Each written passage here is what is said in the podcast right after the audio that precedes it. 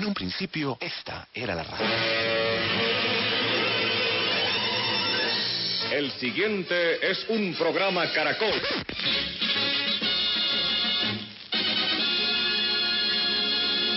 Con ustedes, emisoras Nuevo Mundo. Ahora las voces jóvenes se unen en la búsqueda de la innovación y el futuro. Nuevo Mundo, en Caracol Radio. Para todos nuestros oyentes que nos escuchan a través de los 810 AM y 100.9 FM en la ciudad de Bogotá y a quienes nos sintonizan desde las diferentes frecuencias de Caracol Radio del país. También, por supuesto, saludamos a quienes nos escuchan desde los aplicativos móviles y la página web caracol.com.co. Para interactuar con el programa nos encuentran en nuestra página de Facebook como Nuevo Mundo de Caracol Radio, en Twitter e Instagram como arroba mundo caracol y en nuestro correo nuevomundo arroba caracol.com.co. Nuevo Mundo es un programa realizado por estudiantes de comunicación social de varias universidades en Colombia. Hoy desde Bogotá me acompaña Juan David Pavón de la Pontificia Universidad Javeriana, Andrés Pemberti y quien les habla, Catherine Mitaco de la Universidad Central. Nuevo Mundo, periodismo joven con sentido social. Bienvenidos. Los estudiantes. Ante la responsabilidad de que la contingencia acarrean muchas personas para prevenir el contagio de esta pandemia eh, voraz que parece afligir a la sociedad, queremos enfatizar, destacar para esta noche la labor colectiva de las personas que están a cargo de la población más vulnerable hasta ahora, las personas con mayor tasa de mortalidad ante el COVID-19, los adultos mayores. Queremos dedicar este programa a los cuidadores y a las personas que necesitan de esta asistencia. Así es, y es que no solamente han funcionado de una forma muy interesante los centros de salud, sino también todas aquellas personas que hacen parte de todos estos eh, centros y que además desde los hogares cumplen la función de cuidar a estas personas mayores que son algunas de las más afectadas por la contingencia. Y además hay que tener en cuenta que quienes están ejerciendo esta labor de cuidado son profesionales, personas que se han preparado durante toda su vida prácticamente para el cuidado de las personas y asimismo también hay que tener en cuenta que hay familias en donde los mismos familiares hacen esa labor de cuidador, cuidando a sus adultos mayores, sus abuelos, primos, hermanos, y se- en sí se están cuidando entre ellos. Y por eso, para empezar nuestra conversación esta noche aquí en Nuevo Mundo de Caracol Radio, hacemos contacto con Lorena Chaparro, profesora de la Facultad de Enfermería de la Universidad Nacional de Colombia. Profesora Lorena, muchísimas gracias por su tiempo, por acompañarnos esta noche aquí en el programa. Bienvenida. Bueno, muchas gracias por la invitación y, y contarles sobre lo que sabemos desde la Universidad Nacional. Eh, esa es la idea, hablar precisamente sobre un artículo que nos han compartido que es precisamente de cómo los cuidadores deben prepararse ante el COVID-19. Y eh, este artículo de la misma universidad, de la unidad de medios, comenta que se deben formular planes a futuro para saber cómo deben proceder los cuidadores con los adultos mayores o con personas con algún tipo de discapacidad. En este orden de ideas, eh, Lorena, ¿existe algún protocolo o algún paso a paso que se, deba segui- que se deba seguir para elaborar estos planes en cuanto a cómo y qué hacer por parte de las personas encargadas de cuidar? Bueno, eh, estos protocolos mm, deben ser súper flexibles a las mismas necesidades de la familia. El punto de partida para elaborar ese paso a paso es mm, primero el reconocimiento que el cuidador tiene la potestad o la propiedad de liderar con su familia lo que necesita el paciente. Realmente el cuidador principal es el que está más cercano a las necesidades del paciente, puede identificar de manera mucho más oportuna eh, algunos factores de riesgo que lo hagan eh, de pronto estar susceptible a, la infección por contacto principalmente, porque pues acá la condición crónica y la dependencia generalmente que tienen los pacientes crónicos pues ya los hace susceptibles eh, a enfermar o a contagiarse mucho más mm, eh, por su sistema inmune difícil que está en ese momento. Y pues eh, ya las condiciones crónicas, algunas se han encontrado relación de, de mayor eh, desarrollo de la infección. Pero entonces eh, ese, ese paso a paso es primero eh, las necesidades muy seguramente del paciente que están asociadas a las actividades de la vida diaria, cosas sencillas que pueden parecer que no son relevantes, pero el simplemente hecho del baño, la alimentación necesitan estar dentro de ese plan diario de actividades, por ejemplo. Y en caso de que el mm, cuidador, porque, porque puede también estar en riesgo, llegar a enfermar, ese plan tendría que incluir quién podría hacer esas, actividades de la vida diaria del paciente para poder generar un relevo entre los cuidadores o una distribución de tareas. En, mucha, esta situación, pues los cuidadores generalmente, eh, pues como están en ese aislamiento de otros posibles cuidadores, eh, necesitan mantener el contacto telefónico para comentar la situación del familiar dependiente. Entonces, muy seguramente también hará parte de ese plan que construyan. Eh, es necesario también dentro del plan tener eh, anticiparse a una emergencia que se pueda presentar, puede ser del mismo paciente o del cuidador, quién podrá hacer ese plan B o incluso plan C para que pudiera atender la necesidad de urgencia. En ese caso, por ejemplo, tenemos que pensar quién es la persona más cercana eh, para movilizarse, que sea menos de una hora o incluso pensar en vecinos que pudieran apoyar esta labor, porque pues necesitamos atender de manera oportuna, tener a la mano siempre los, mm, los teléfonos del de otros familiares o de la de quién va a atender la emergencia, porque a veces en el momento de la crisis o que se llegue a presentar se olvida todo y pues necesitamos tener a la mano esa información. Y también pues mm, del paciente, muy seguramente tenemos que tener los últimos exámenes de, de, él, su carpeta con la documentación, porque pues como les digo, esto puede ser una, una situación de emergencia que pueda presentarse y necesitamos anticiparnos. La, la mejor labor que hacen los cuidadores siempre es anticiparse y planear. Eh, un cuidador hábil se caracteriza por eso eh, a veces las familias no dan tiempo para hablar de estos temas, de qué hacer en caso de una situación que se pueda presentar y que eh, en este caso pues está asociada a la a lo alrededor del confinamiento y, y, lo, y la situación de infección que pueda presentarse. Y al respecto, Lorena, hay también un factor importante cuando usted nos comentaba sobre eh, las medidas que tienen que tomar los cuidadores, por ejemplo, de relevos y demás acciones eh, precisamente para limitar ese brote de contagio que pueden ocurrir con el coronavirus, pero ¿qué es lo que ocurre, por ejemplo, en hogares en los que los cuidadores, digamos, han preferido eh, o se ha decidido por parte también de la familia, de las personas a las que cuidan, eh, que, se queden en sus hogares y precisamente con esto que de alguna forma limiten la cantidad de, de riesgo que puede existir porque mm, ¿qué pasa? Si estos cuidadores, por ejemplo, no están em, prestando el servicio adecuado, los familiares son los que ahora se tendrían que encargar de estos cuidados. ¿Qué tipo de canal de comunicación tiene que existir entre los familiares, entre la misma persona a la que se le está cuidando y el cuidador o los distintos cuidadores que, digamos, hacen parte de este ciclo, eh, digamos, de la salud? Sí, mira, en la comunicación en las familias, eh, cuando tenemos pacientes dependientes, mm, debe ser efectiva en términos de ser concreta en las necesidades que tiene el paciente. Por ejemplo, esa es una de las primeras estrategias en términos de la comunicación.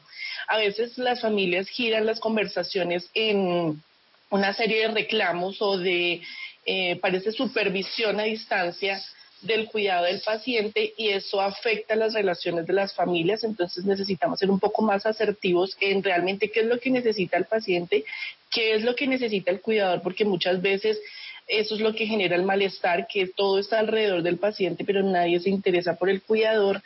Eh, y pues mm, en este momento el, el, estar en aislamiento permanente, que no es algo nuevo para los cuidadores, por mucho tiempo ellos también han vivido aislamiento, casi que lo que les permitía la salida del hogar era el trámite administrativo y demás. Entonces en este momento se puede acentuar mucho ese malestar, ese esa angustia, esa desesperanza también y genera de pronto eh, roces con la familia cuando haga la llamada del día o, diferentes eh, momentos de contacto telefónico. Entonces necesitamos ser un poquito más asertivos, tanto el que está al otro lado, el cuidador a distancia, yo hablo mucho del cuidador a distancia, que es un cuidador no reconocido por, por generalmente por nosotros, pero que es ese cuidador que no está presencialmente, muy seguramente no está en la misma ciudad, pero que tiene una labor importante en el cuidado del paciente porque lo puede eh, aliviar en términos de lo emocional, le puede leer algo a través del teléfono, le puede nomás decirle gracias también al cuidador que está presencial, el hecho de decirle gracias por estar allá mientras que yo no lo puedo hacer. Eso se necesita tener estas personas que están en el confinamiento y en el aislamiento pues obligatorio que deben tener porque muchos de ellos son adultos mayores cuidando a adultos mayores, entonces el nivel de angustia se vuelve, se, se exacerba y pues necesitamos intentar comprender que esos que están allá eh, al otro lado del teléfono eh, viven la incluso mayor angustia que nosotros, que de pronto de una u otra forma podemos estar más funcionales y, y de pronto podemos salir. Eh, el, el cuidador que está cuidando a este paciente directamente, pues generalmente no se atreve a salir. Ellos mm, están ahorita en un mm. grupo que tenemos nosotros cada ocho días, el, el nivel de ansiedad es enorme pues el confinamiento los ha llevado pues a, tener alternativas, incluso el uso de las tecnologías ha sido una forma en la que tengan ese contacto social que han dejado de, de tener cuando van al programa que tenemos nosotros. Recordarle a nuestros oyentes que estamos con Lorena Chaparro, ella participó en el programa Salud Unal Contigo que viene desarrollando la Facultad de Medicina y también hace parte del grupo académico de la facultad que viene trabajando en el proyecto de extensión solidaria Cuidando a los Cuidadores. ¿Por qué resulta importante la aproximación entre los familiares y el cuidador, en tal caso de que así sea, eh, de la persona dependiente a este tipo de asistencia? Eh, la importancia de este, de este sujeto es porque mm, al atender esas actividades de la vida diaria, pues implica el sostenimiento y la estabilidad de la condición crónica. Muchos de estos pacientes que están en casa eh, no pueden estar en riesgo de, de, requerir una hospitalización porque podrían entrar, eh, podrían infectarse. Entonces, el rol del cuidador aquí eh, de la estabilidad de la enfermedad en casa con la administración de medicamentos, con el seguimiento terapéutico, con el seguimiento administrativo que han tenido que hacer a través de plataformas o teléfono o incluso algunos se han tenido que arriesgar a salir a hacer el trámite porque no logran comunicación. Esas actividades básicas e instrumentales que hace eh, para, por el paciente, eh, pues están eh, impregnadas como de mayor temor y mayor angustia, pero digamos que eh, están acostumbrados a realizarla. Eh, aquí tenemos una dificultad especialmente porque muchas son mujeres. Entonces, adicional al cuidado del paciente, tiene la labor de mujer en casa, pues con las actividades del hogar, si tienen niños o nietos, porque existe la situación en que tengan otras personas que no, no tienen enfermedad que tengan que cuidar. Entonces, lo que sí hemos visto es una sobrecarga en las mujeres cuidadoras, que son el 90% de los cuidadores de pacientes crónicos. Entonces, pues estamos en agotamiento. Aquí ahí empieza a hacerse mucho más evidente ese síndrome del cuidador o el desgaste del cuidador, que muy seguramente se va a manifestar con enfermedades crónicas, con síntomas depresivos y pues necesitamos llegar a ellos a través de estos cuidadores a distancia podría ser a través de grupos de apoyo que podamos llamarlos y que podamos hacer una teleconsulta eh, para poder eh, orientar el mejor manejo de las situaciones que se dan en casa alrededor del cuidado del paciente. En Colombia existen familias que tienen la posibilidad y el beneficio también de pronto de parte de sus seguros médicos de tener un cuidador profesional con ellos, ya sea un médico un, terapeuta, un enfermero, que se encargue solamente del cuidado de la persona en esa familia. Pero también hay muchísimas más familias que no tienen esta posibilidad y lo que hacen es que uno de los miembros de la familia hace esa labor de cuidador. Por ejemplo, eh, está, digamos, el paciente es el abuelito, entonces se encargan los hijos o los nietos, o al menos la persona que tenga que quedarse mientras los mayores trabajan. ¿Cómo eh, o, existe de pronto algún plan que permita fortalecer a estos familiares en sus, en sus habilidades de cuidador y aprendan a cómo pueden actuar en medio de la contingencia tomando la mayor eh, precaución posible? Eh, lo primero es reconocer que todos son potencialmente cuidadores. Muchas veces las familias designan a un solo cuidador, el cuidador principal, y esa es una práctica, aunque muy común, no es tan beneficiosa en términos de eh, la salud de ese cuidador principal. Entonces, lo primero es entender que ese cuidador principal se podrá encargar de unas cosas, pero que necesitamos otros cuidadores. Hay otros tipos de cuidadores, por ejemplo, se llama, hay el cuidador de supervisión, hay el cuidador de protección, hay el cuidador eh, a distancia que mencionaba yo, el cuidador, y esas labores, mm, esas otras labores de estos tipos de cuidadores están asociadas más al acompañamiento en los trámites administrativos, el suplemento mm, de recursos médicos o pañales, eh, diferentes cosas que se requieran para el cuidado del paciente o incluso económicamente para sostener el, el, cuidado del paciente. Muchas familias también se han logrado organizar de modo que el cuidador tiene un, eh, una mensualidad para el cuidado del paciente cuando de pronto el paciente no tiene pensión porque ah, también sucede que la pensión de una u otra forma ayuda a que los cuidadores eh, designen ese dinero para el cuidador principal y para el cuidado del paciente y a veces no es suficiente incluso. Entonces se necesita la, familia organizar de modo que haya unos que de pronto suplan esa parte económica, otros que suplan la parte instrumental eh, a distancia que puedan hacer. Eh, otros han tenido que organizarse de modo que cuando pues hay la posibilidad de, ir frecuentemente a la casa, eh, asumen el cuidado en las noches cuando el paciente necesita obligatoriamente tener un acompañamiento nocturno o en caso de que no lo puedan hacer, pues han pagado por algún cuidador de tipo técnico, un auxiliar de enfermería o gerontología, por ejemplo. Pero es muy importante que las familias organicen todas las necesidades del paciente y se distribuyan las tareas donde puedan suplirlo de manera personal o puedan buscar una persona que lo pueda apoyar, pero no sobrecargar ese cuidador principal porque el momento en el que él claudique y desista de la labor, el paciente se queda solo, entra en abandono o incluso puede entrar de pronto en riesgo por tener un cuidador cansado que no atienda todas sus necesidades. Y eh, generalmente esta labor, como hemos dicho nosotros, nosotros en el programa de cuidadores, esto no es una em, carrera de velocidad, sino es una carrera de resistencia. El rol de cuidador no es por un mes, no es por seis meses. Hemos visto cuidadores que llevan alrededor de 15 años cuidando, entonces necesitamos tener mayor disponibilidad y tiempo de resistir esa labor y no dedicarle todo, todas nuestras energías en un primer momento les mencionaba que en términos del aislamiento, pues esto es un reto que está poniendo en los cuidadores en el sentido de mm, vivir en ese, mm, estar más inmersos en el hogar y pues vivir mayor depresión y mayor aislamiento, que es algo clásico en los cuidadores y que mm, perfectamente pueden salir al, al final de este confinamiento con muchas condiciones de eh, mentales incluso o crónicas por asociadas al sedentarismo porque pues han estado expuestos mucho tiempo a ese confinamiento. Hay una cuestión eh, importante y es que, digamos, todo este análisis también surge en torno al artículo que eh, escribió usted y al programa eh, del cual usted hizo parte, que es el de Salud Unal Contigo.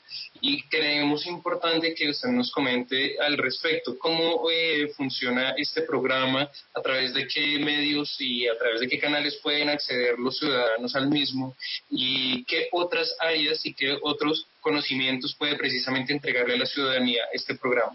Bueno, este es un programa muy interesante eh, mediante conexión a través de plataforma Meet. Se requiere una cuenta de Gmail para acceder a las sesiones. Eh, existe pues el, link asociado a, esta iniciativa. Eh, lo bonito de, esta, de este programa es que es una mirada de diferentes profesiones no solamente pues desde la medicina, sino de otras como nutrición, fisioterapia, terapia ocupacional y que intenta responder a, a eso que están requiriendo las personas en casa también a temas diferentes que les ayude a distanciarse un poco de toda esta concentración del tema del coronavirus. Eh, incluso hemos tenido, veo que se han tenido temas dentro del programa para los estudiantes. Recuerden que nosotros somos una universidad que tiene un, alrededor de 5.000 estudiantes en Bogotá no más. Entonces, eh, ellos están también en sufrimiento emocional con, esta situación. Eh, estudiantes de pregrado y de posgrado, por ejemplo, que tienen que también en el área de la salud se están enfrentando a, doble rol, asumir esa primera línea, pero también asumir el, la formación posgradual. Entonces, eh, la conexión eh, se, se, organizan tres sesiones, tres o dos sesiones eh, dos veces a la semana y la conexión la pueden hacer eh, cualquier persona que tenga cuenta de Gmail a esta plataforma de Meet. Y es allí, profesora Lorena, en donde precisamente la academia empieza a jugar otro papel igual de importante al de seguir educando a los jóvenes en el país Recordemos que estuvimos con la profesora Lorena Chaparro de la Facultad de Enfermería de la Universidad Nacional de Colombia. Agradecemos por este tiempo que nos brinda y esperemos seguir continuando informando sobre el tema. Vamos a una pausa de información deportiva aquí en Nuevo Mundo de Caracol Radio. Recuerden que para interactuar con el programa nos encuentran en nuestra página de Facebook como Nuevo Mundo de Caracol Radio, en Twitter e Instagram como arroba Mundo Caracol y en nuestro correo nuevomundo arroba caracol.com.co. Ya regresa. Visítenos en Facebook, escribiendo Nuevo Mundo de Caracol Radio. Nuevo Mundo de Caracol Radio. Para que permanezca actualizado sobre nuestros programas. Compañía. Sof, Sof, Nuevo Mundo. Nuevo Mundo de Caracol Radio. Estamos de vuelta aquí en Nuevo Mundo de Caracol Radio. Recuerden que esta noche aquí en el programa estamos hablando sobre la labor de los cuidadores, de esas personas que se encargan de velar por la salud, por el cuidado de los adultos mayores, de personas que tienen discapacidades, de esas personas que están en las familias y que por prevención y precaución es mejor que no asistan a un centro de salud, eh, pues para evitar contagios, para evitar que ese riesgo de vulnerabilidad eh, se implemente. Bueno, y estamos aquí de vuelta en Nuevo Mundo de Caracol Radio con Juan Carlos Giraldo Valencia, él es director general de la Asociación Colombiana de Hospitales y Clínicas. Muy buenas noches. Buenas noches y para todos sus oyentes. Doctor, acá en Colombia existen centros médicos de acuerdo a la atención que pueden prestar y estos se clasifican por los niveles, entonces están los centros de atención del nivel 1, nivel 2, 3 e incluso hay centros asistenciales del nivel 4. Es decir, que entre más alto el nivel es porque quizá hay una mayor capacidad para prestar la atención requerida a los pacientes, ya sea en temas de cirugías, de procesos que impliquen cierta complejidad y también cierto grupo de especialistas, especialmente pues para estos eh, tratamientos, por así decirlo. En este orden de ideas, doctor, ¿cada centro médico se debe preparar en su medida para atender a los pacientes o más bien se busca que que, por ejemplo, los pacientes de COVID puntualmente acudan a los centros de más alto nivel? Muy bien, muy, muy buena pregunta. Mire, eh, en Colombia hay cerca de 10.000 instituciones que puedan considerarse instituciones prestadoras de servicios de salud, pero dentro de esas hay alrededor de 1.800 que son hospitales y clínicas, es decir, instituciones que tienen internación, que tienen la posibilidad de, de dejar a los pacientes en una estancia, en una hospitalización durante algún tiempo.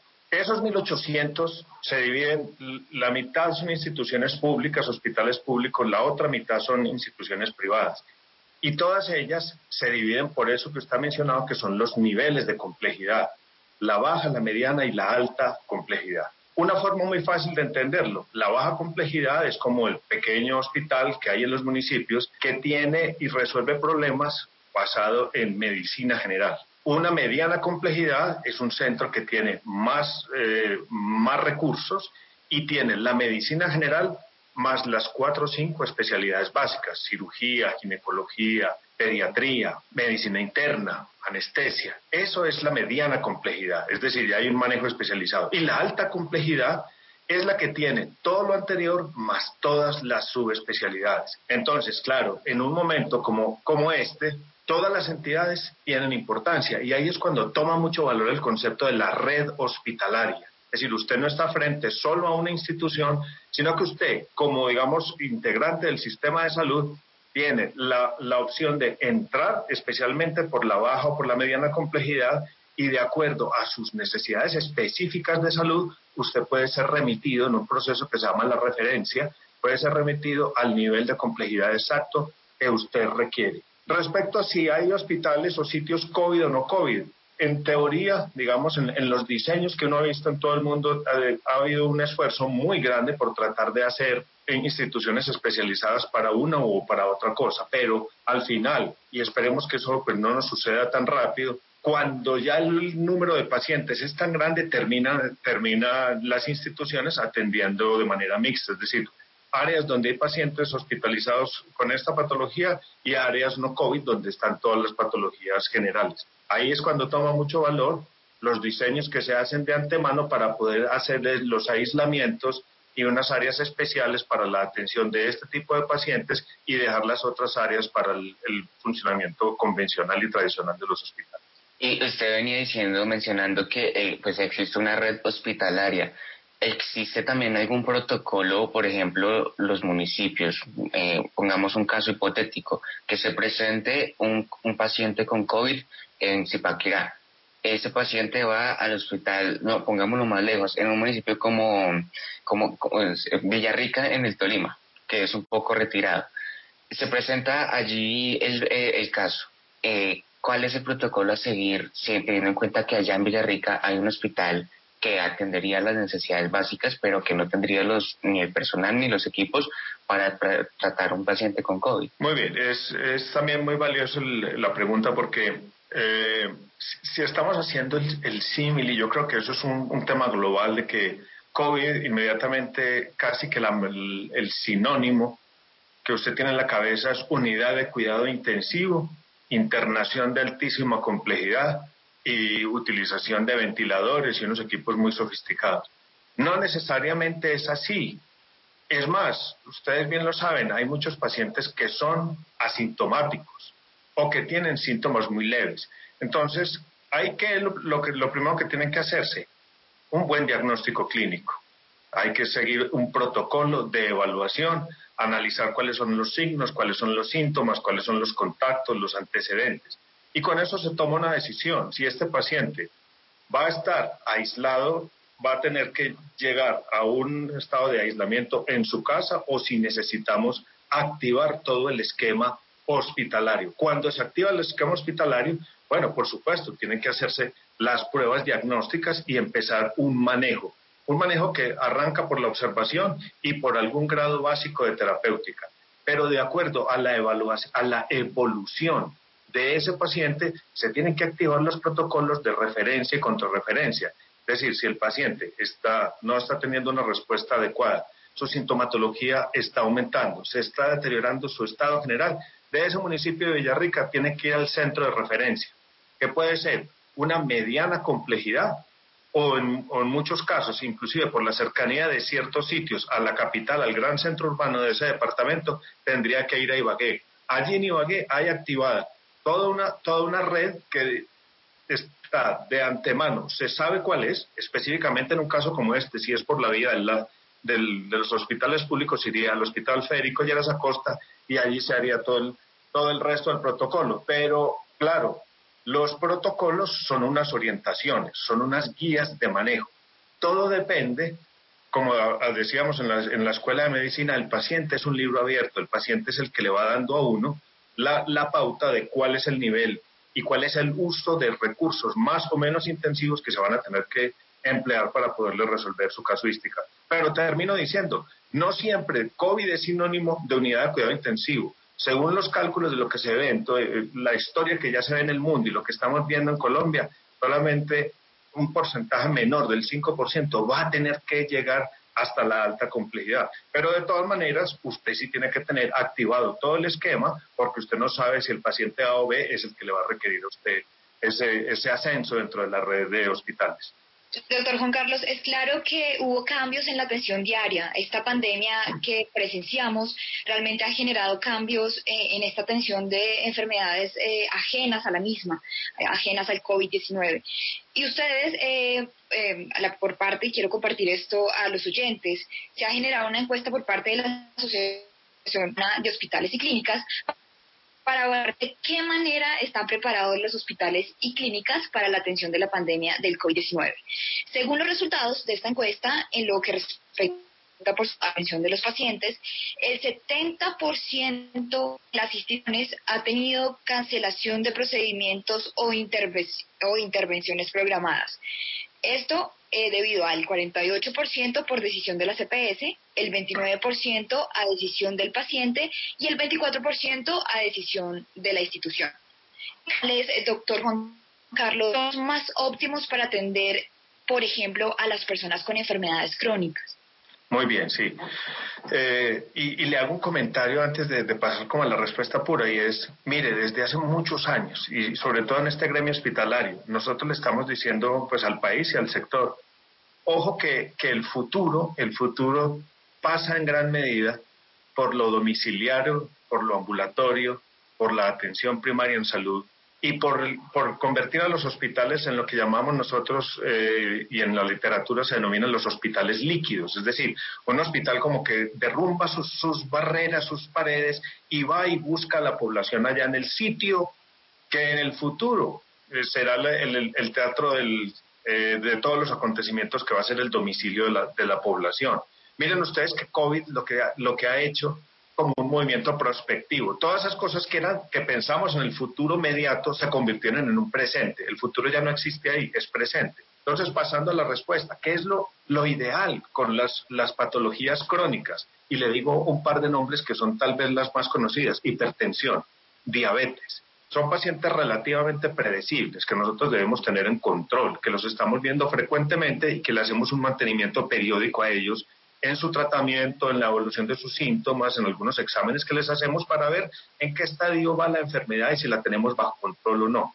En estos momentos, al sector hospitalario, al sector salud le ha tocado hacer un recambio de todas sus actividades, tratando de evitar que la gente esté desplazándose y llegando innecesariamente a, los hospitales. Y digo innecesariamente porque si el sistema funcionara un poco mejor, muchos de estos pacientes, todos tendrían que tener su tratamiento allá en la casa y específicamente el, circuito de las EPS, de los aseguradores, debería garantizar que a ellos se les llevan todas las cosas o se les hacen muchos procedimientos allá. Con COVID lo que nosotros estamos haciendo es como hipertrofiando ese manejo y tratando de hacerlo a distancia. ¿Qué actor es importante acá? La EPS. Porque con la EPS ella es conocedora de cuáles pacientes tiene, qué patologías son y cuáles son los medicamentos y se debe hacer ese control a distancia. Entonces, hay, hay teleconsulta, hay una serie de actividades de control a distancia, hay llevada de medicamentos allá hasta la casa. Y lo que nosotros queremos es, con todos estos movimientos que hemos hecho para liberar la capacidad instalada, es decir, tratar de tener los hospitales en la capacidad máxima disponible para atender a los pacientes de COVID, es que ellos no tengan que venir hasta acá por cosas que fácilmente se pueden controlar allá. Entonces, sí, eh, usted dio, las estadísticas, hemos tenido que hacer cambios en todas las agendas con los pacientes en un 70%. Yo lo he dicho desde el principio.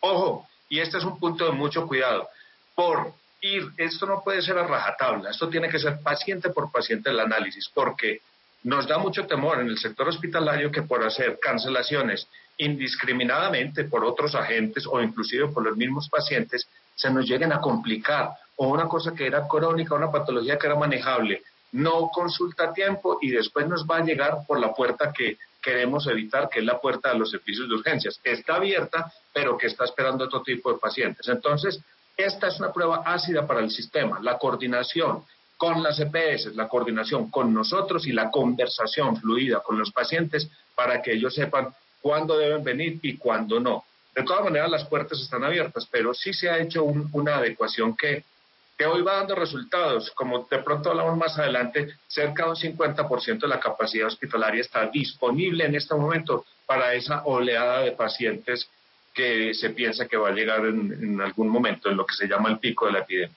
Bueno, señor Juan Carlos, usted, eh, pues en conjunto con la Asociación Colombiana de Hospitales y Clínicas, eh, realizaron una, eh, un resumen ejecutivo sobre unas encuestas que, le realiza, que les hicieron a eh, las entidades que hacen parte de la organización, de la asociación. Y ustedes encontraron que a pesar de que hay información respecto a lo que está ocurriendo actualmente con el eh, eh, coronavirus y que además los hospitales tienen una relación, pues, digamos, eh, constante con el gobierno nacional, aún así existe esa información. Ustedes dicen que el 53% de los hospitales a los que les preguntaron dicen no haber recibido instrucciones sobre el tema. Y usted precisamente hace unos días también estuvo eh, en una reunión con la Comisión Séptima del Senado. Cuéntenos cómo se ha llevado a cabo precisamente esta relación entre, eh, digamos, los diferentes entes eh, públicos y las diferentes entidades del gobierno con las diferentes clínicas y hospitales en Colombia. Mire, yo, yo debo decir que con el gobierno nacional, hay una conversación fluida y de allá salen pues muchas órdenes todos los días, órdenes, protocolos, decretos, resoluciones, mucha información que, que busca dar como una, una orientación sobre lo que está manejando, pero nosotros como, como sector hospitalario tenemos una relación muy fluida, en, digamos, en la vida real, en la operación de las entidades, con dos agentes que son muy importantes las EPS por un lado y las entidades territoriales, le hace los, los gobernadores y los alcaldes, allá en, la operación de, las IPS en los municipios o en los departamentos. Entonces le preguntamos por qué esto, mire, gran clave del, del manejo adecuado de COVID es que haya una cooperación entre las entidades, pero que haya una coordinación. No basta con tener la red instalada o no basta con saber quién es el que tiene el poder, sino que tiene que haber una conversación fluida para que todas esas órdenes que vienen desde arriba se puedan traducir en atenciones efectivas, eficaces a la población. Le preguntamos a nuestros afiliados, ¿cómo ha sido la coordinación con esos dos agentes? Con las EPS y con las entidades territoriales. ¿Le va mejor a las entidades territoriales? Y les preguntamos varias cosas. Señor hospital, usted ha hablado y tiene claridad sobre la ruta de atención, sobre la referencia y contrarreferencia. Usted sabe cuál es el, el sitio designado por la entidad territorial o por la EPS para remitir a los pacientes con más complejidad, cómo se trasladan los pacientes, qué pasa con las muestras o con las pruebas. Les preguntamos y en eso nos dimos cuenta que las entidades territoriales tienen un mejor nivel de conversación e interlocución con, con, las, con los hospitales y las clínicas. Hay unos mejores porcentajes. Nos preocupa eh, la conversación con las EPS y eso es una preocupación no de hoy, es una preocupación de siempre. Debería ser un socio muy activo en este momento y tener una mejor coordinación. Le doy un solo ejemplo, miren, con la pregunta de si, si la EPS le ha informado claramente cuál es el sitio designado específicamente para remitir la, más, la máxima complejidad o la máxima cuando hay un, paciente con un gran problema, una gran dificultad, una gran complicación, ¿a dónde debería ser el sitio designado? Solamente el, 35% de los que respondieron a esta encuesta dijo que sí sabía, que le habían informado. Un 65% no. Eso es, eso es un indicador. Lo mismo con las, el transporte de las muestras. El porcentaje es solamente de un 43% que sí han informado.